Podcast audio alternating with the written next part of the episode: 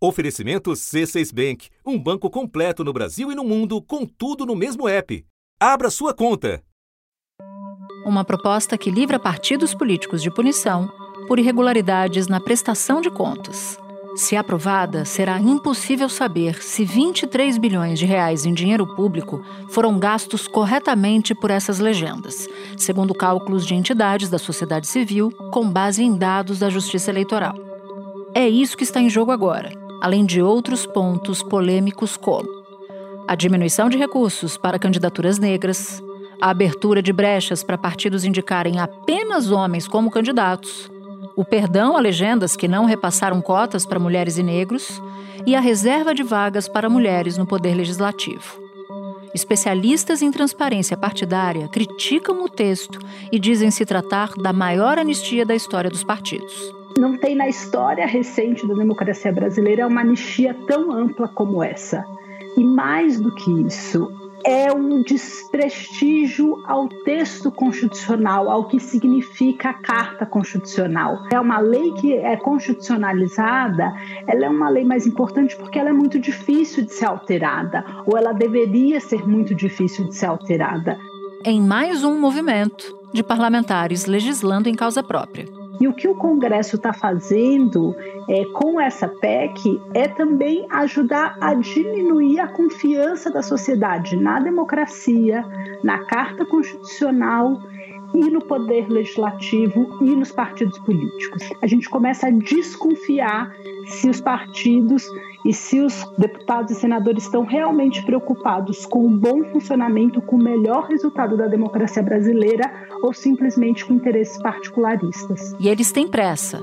Para valer já nas eleições municipais do ano que vem, a proposta precisa ser aprovada nas duas casas legislativas, ou seja, Câmara e Senado, até o dia 6 de outubro. Tudo isso com o amplo apoio de parlamentares dos mais diferentes espectros políticos. E o mais grave ainda é esse movimento suprapartidário que a gente está vendo no Congresso Nacional. Essa PEC está sendo chamada até já de boiada eleitoral, né? E é um acordo entre vários partidos, de várias orientações. Da redação do G1, eu sou Natuzaneri e o assunto hoje é a proposta de perdão a partidos políticos. Por que as chamadas PEC da anistia e mini-reforma eleitoral significam um retrocesso, tanto na transparência sobre o uso de dinheiro público, quanto em questões de representatividade?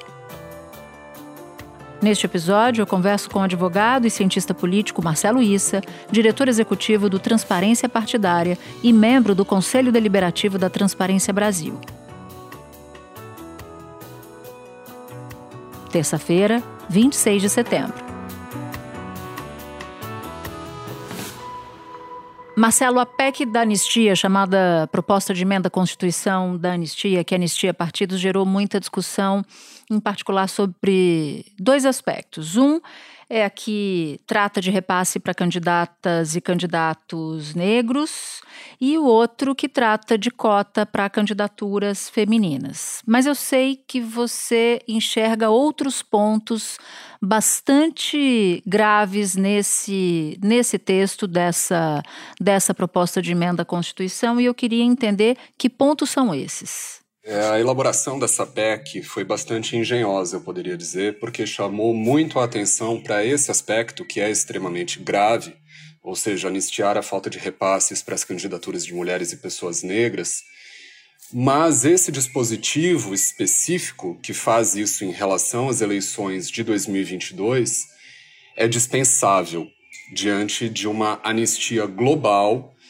que simplesmente passa borracha em todas as irregularidades identificadas nas contas dos partidos políticos, sejam contas anuais e também nas prestações de contas de campanha sem deixar claro, inclusive, se nós estamos falando de contas já julgadas ou pendentes de julgamento. O projeto obrigaria a Justiça Eleitoral a perdoar multas de repasses totais que somam 23 bilhões de reais que foram feitos então aos partidos políticos para cumprir todas as regras de cotas eleitorais. Então, caso a gente considere apenas as contas ainda pendentes de julgamento, Nós estamos falando de uma soma bilionária de recursos públicos destinada aos partidos e às campanhas, que poderia simplesmente ficar sem análise, sem fiscalização. Uma outra coisa que eu queria tratar com você, Marcelo, é tentar estabelecer, porque muita gente pode não acompanhar cotidianamente isso, a diferença entre o que está sendo tratado na chamada PEC da anistia e na tal da mini reforma eleitoral. Quais são as diferenças entre esses dois, esses dois textos? Olha, Natuza, na realidade estão separando por uma necessidade atinente à questão do processo legislativo, a necessidade de fazer alterações constitucionais.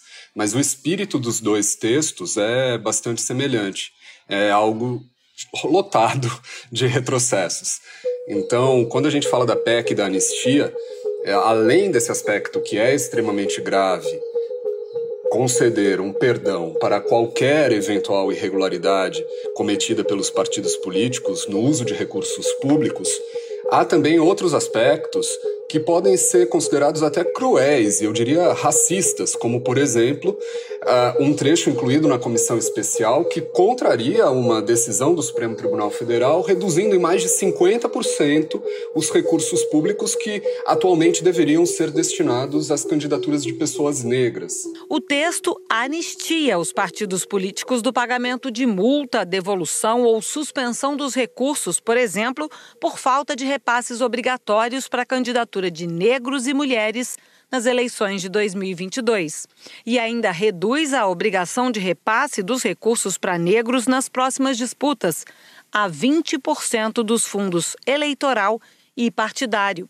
Hoje, o repasse deve ser proporcional ao número de candidatos. Se forem 50% de candidatos autodeclarados negros, serão 50% de recursos públicos. A PEC da anistia também impede a aplicação de pena de cassação de mandato ou de declaração de inelegibilidade pelo descumprimento da cota de candidatura nas eleições de 2022 se houver apenas uma mulher eleita na bancada. Ou seja, basta que o partido tenha eleito uma mulher que eventuais casos de candidaturas fictícias ou fraude à cota não ficarão penalizados, não haverá qualquer penalização. Além disso, essa PEC está permitindo que o partido lance apenas candidatos homens a um determinado cargo desde que não exceda 70% do total de candidatos que a agremiação pode lançar. Então, num estado como São Paulo, por exemplo, que pode lançar é, 100% dos candidatos a deputado federal que o estado dispõe, ou seja, 71 candidatos, bastaria que o partido lançasse 50 candidatos homens a deputado federal e não teria mais a necessidade de lançar nenhuma mulher. Cresceu a participação de mulheres, pretos e pardos no Congresso Nacional. O eleitor também ampliou a participação feminina na Câmara. O número de mulheres eleitas saltou de 77 para 90. Na próxima legislatura, a bancada feminina vai representar 17,5% das cadeiras. No Senado, no entanto, não houve mudança significativa. Considerando o total de senadores, a bancada terá 14 mulheres, o que corresponde a 17,3% do total. E aí a gente começa a ver aspectos de intersecção também bastante preocupantes entre a PEC e a chamada mini-reforma. Na medida em que a mini-reforma é, muda o método de cálculo da, da cota de mulheres, de candidatas mulheres, para considerar a federação e não o partido, permitindo que determinadas agremiações simplesmente também não atendam a cota de gênero quando estiverem federadas. Acho que vale a pena a gente explicar para quem nos acompanha a diferença de partido e federação. Partido é um partido só, uma agremiação só, tal como todo mundo conhece. A federação é uma espécie de casamento de partidos que obriga esses partidos a ficarem juntos durante quatro anos, é isso? É isso. Eu diria que foi até uma solução que o Congresso encontrou é, para dar uma certa sobrevida aos partidos menores que seriam atingidos pela cláusula de desempenho, que veio para endereçar um problema grave que já causava transtornos, inclusive para os grandes partidos, que era o fenômeno da hiperfragmentação de partidos. Então, hoje, para ter acesso a recursos do fundo eleitoral, do fundo partidário, tempo de TV e de rádio, o partido deve ter alcançado uma determinada quantidade mínima de votos numa determinada quantidade de estados, e estando federado, não mais necessário considerar o desempenho individual do partido, mas eles somam forças, digamos assim, e devem permanecer unidos durante o período de quatro anos, com algumas sanções correspondentes caso essa aliança mais perene não se verifique ou se dissolva. Mas a própria federação acaba tendo uma certa flexibilização também eh, na reforma, eh, ou mini reforma, que a bem da verdade é uma grande reforma, Sim. porque uh, existe um dispositivo que, uh, na prática, institui a volta da, da coligação para fins de propaganda né, violando a emenda 97, que foi essa que vetou as coligações nas eleições proporcionais, com vistas também a endereçar esse fenômeno da hiperfragmentação, porque as coligações eram alianças é, muito momentâneas, que duravam apenas o período eleitoral e depois se dissolviam. Né? Mas o que está proposto na mini reforma eleitoral é que os partidos possam fazer é, propaganda durante as eleições e os candidatos também de modo cruzado, ou seja, ainda que não haja uma aliança, uma coligação, uma federação, qualquer candidato pode fazer ou poderia fazer propaganda com qualquer outro candidato. Isso traz uma série de repercussões negativas podendo confundir o eleitor é, com prejuízo para a formação consciente do voto e também para a transparência e fiscalização das contas de campanha. Mas me dá um exemplo, me dá um, me dá um exemplo prático. É, dois candidatos, sendo um do partido do governo e outro da oposição, né, poderiam produzir, divulgar um material em conjunto. Então, por isso eu digo que isso também pode trazer prejuízos para a formação consciente do voto do eleitor. É, a gente perde um, as referências que a gente precisa ter na democracia sobre o que é um partido de oposição, um partido é, mais à esquerda, o que é um partido que está no governo um partido mais à direita. Então, tem um prejuízo nesse aspecto e tem também uma previsão no texto da mini-reforma que permite que, nesses casos, é, a declaração do custo ou do gasto incorrido nesse material seja feita por apenas um dos candidatos. Por isso eu digo que também existe um prejuízo em termos de auditoria e fiscalização das contas eleitorais. Até porque um candidato pode ser um candidato laranja, né? E esconda o gasto do outro candidato e que esteja na disputa, inclusive para isso, né? Para que não se ache facilmente no que que o candidato que tem mais poder tá em que lugar ele está gastando. Ou esteja simplesmente fazendo escada ou palanque para um candidato que é, de fato é real e competitivo. Espera um pouquinho que eu já volto para continuar minha conversa com o Marcelo. Com o C6 Bank, você está no topo da experiência que um banco pode te oferecer. Você tem tudo para sua vida financeira no mesmo app, no Brasil e no mundo todo.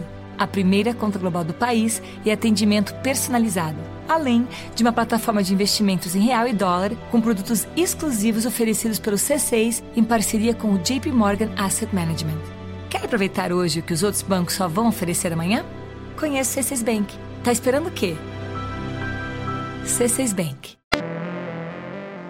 Nos últimos 10 anos, Marcelo, o Congresso aprovou 19 modificações em legislações eleitorais.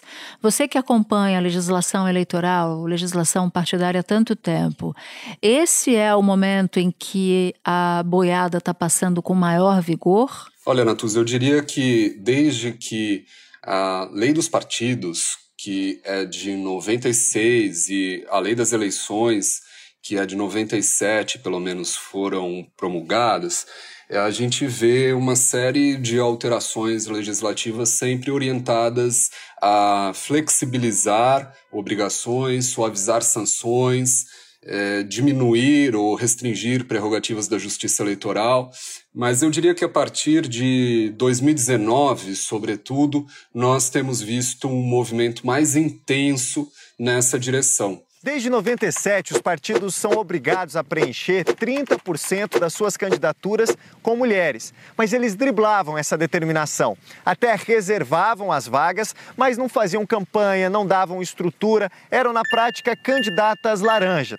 Em 2018, houve um avanço. STF e TSE determinaram que, além das vagas, os partidos tinham que reservar 30% dos recursos do fundo eleitoral para as candidatas mulheres. É assombroso verificar que até 2018, ou seja, até poucos anos atrás, os partidos prestavam contas em papel.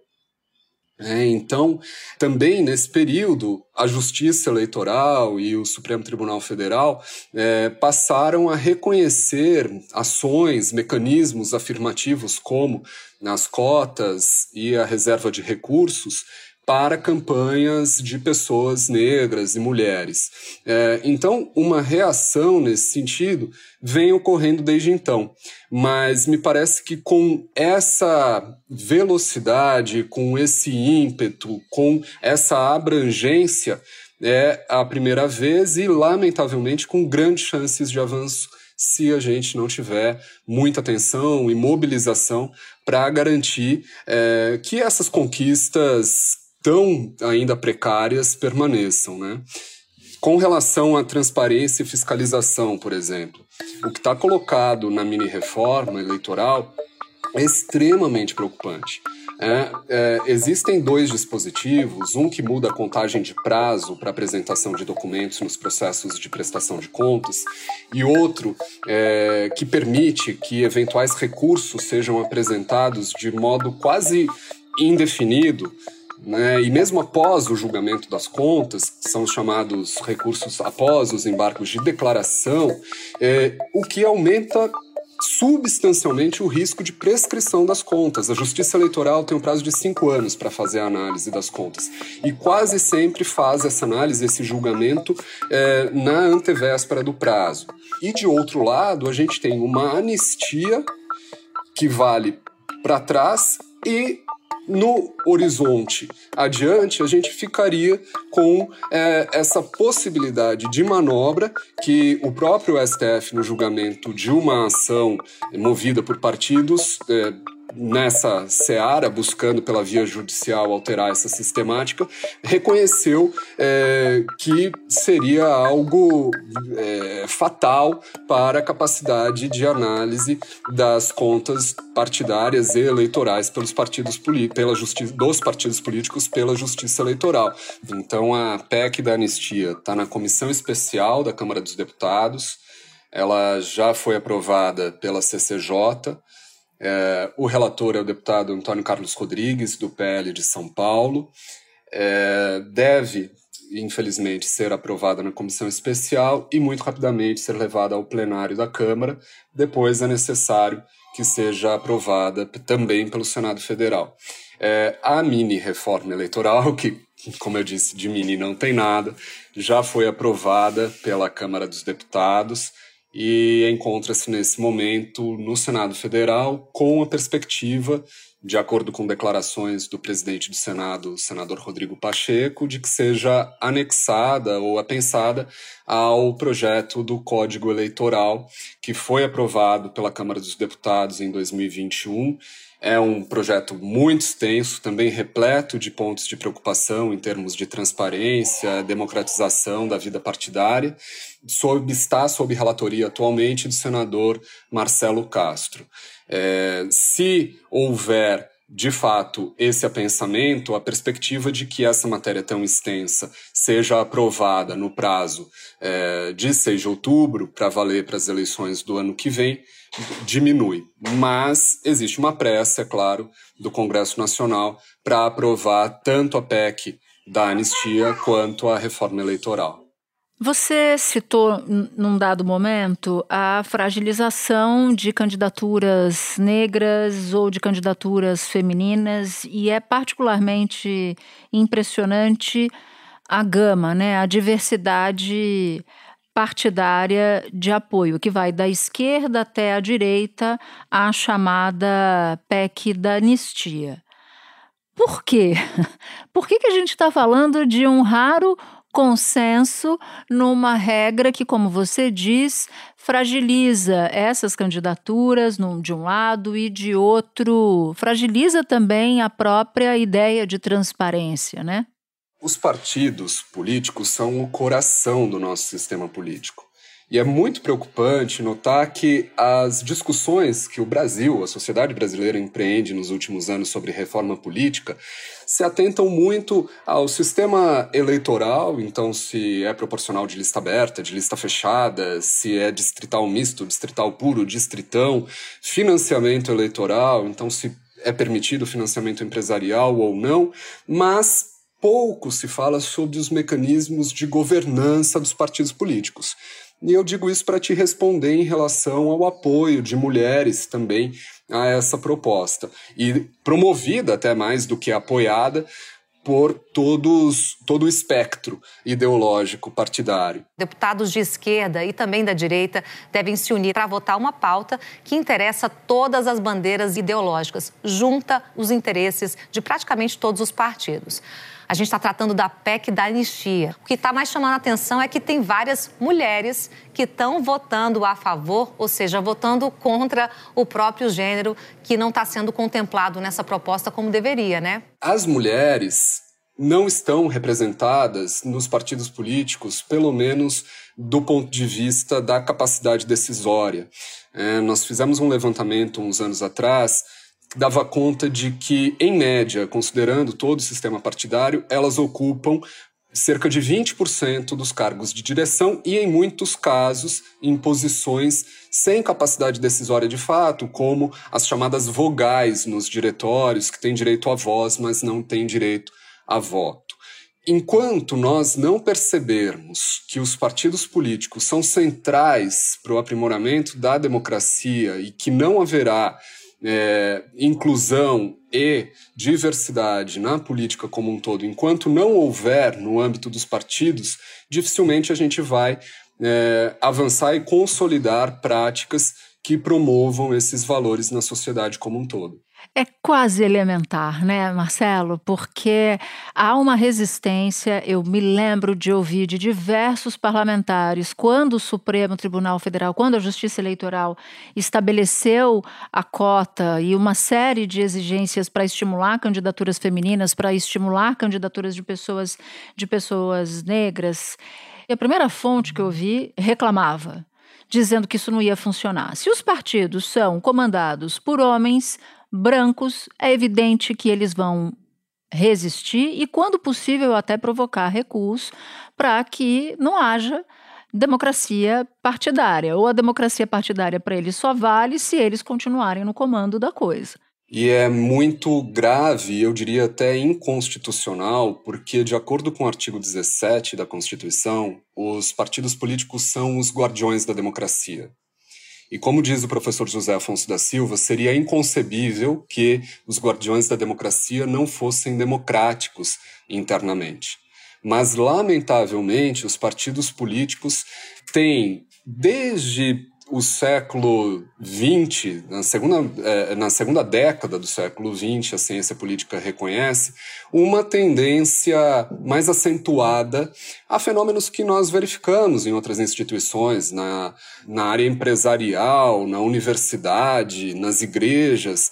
São fenômenos de concentração de poder, muitas vezes falta de transparência, resistência à renovação, é, mas pelos partidos políticos disputarem o próprio poder político, essa tendência fica mais acentuada. Então, por essa razão, é necessário que a legislação estabeleça incentivos ou mecanismos mais avançados ou mais fortes de promoção de transparência, de democracia interna, de equidade, de integridade. E quando a gente observa que vários países do mundo reconhecem isso em função da grande crise de representatividade, da crise de democracia tão grave que nós vivemos e passam a adotar regras e práticas que favoreçam essas essas dimensões ou esses valores de transparência, democracia interna nos partidos políticos, mas o Brasil caminha no sentido oposto, realmente é muito preocupante, especialmente quando a gente observa o crescimento cada vez mais acentuado entre nós né, da insatisfação com a política, do extremismo, da própria violência política. Você citou transparência diversas vezes. Nos últimos anos, a gente viu uh, o fundo eleitoral e o fundo partidário aumentando de volume, né, com mais dinheiro, ou seja, um, uma vontade de aumentar o tamanho desses fundos para poder viabilizar tanto a sobrevivência partidária, no caso do fundo partidário, quanto a sobrevivência das candidaturas, no caso do fundo eleitoral. Ao mesmo tempo, a legislação agora, o debate agora está caminhando de usar mais dinheiro público e prestar menos conta. Você vê algum espaço para a retomada do financiamento empresarial de campanha? levando em conta que a, de, a, decisão de tornar o financiamento público foi veio da Justiça, não foi do, do Congresso Nacional, num primeiro momento? Olha, Natuza, nesse momento a posição dos partidos é muito confortável, né?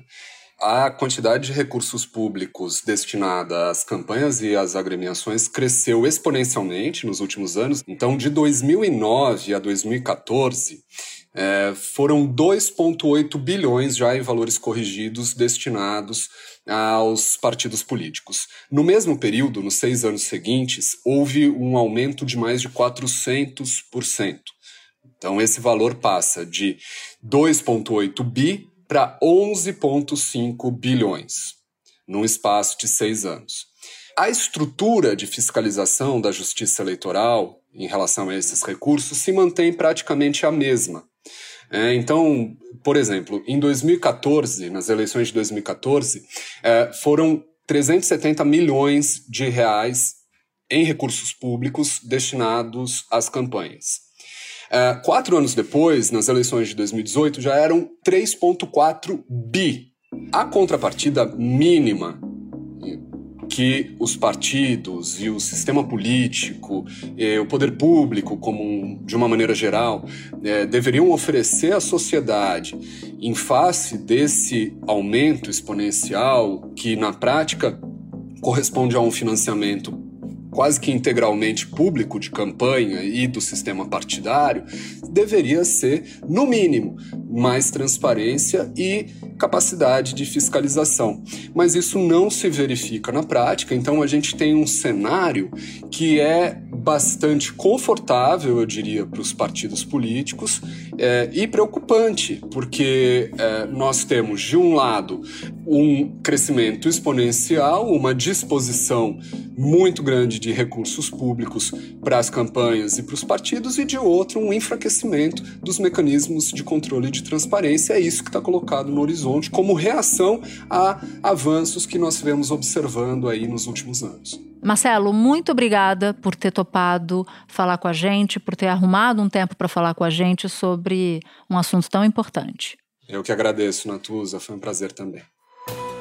Este foi o assunto podcast diário disponível no G1, no Globoplay ou na sua plataforma de áudio preferida. Comigo na equipe do assunto estão Mônica Mariotti, Amanda Polato, Lorena Lara, Luiz Felipe Silva, Tiago Kazuroski, Gabriel de Campos, Nayara Fernandes e Etos Kleiter. Eu sou Natuzaneri e fico por aqui. Até o próximo assunto.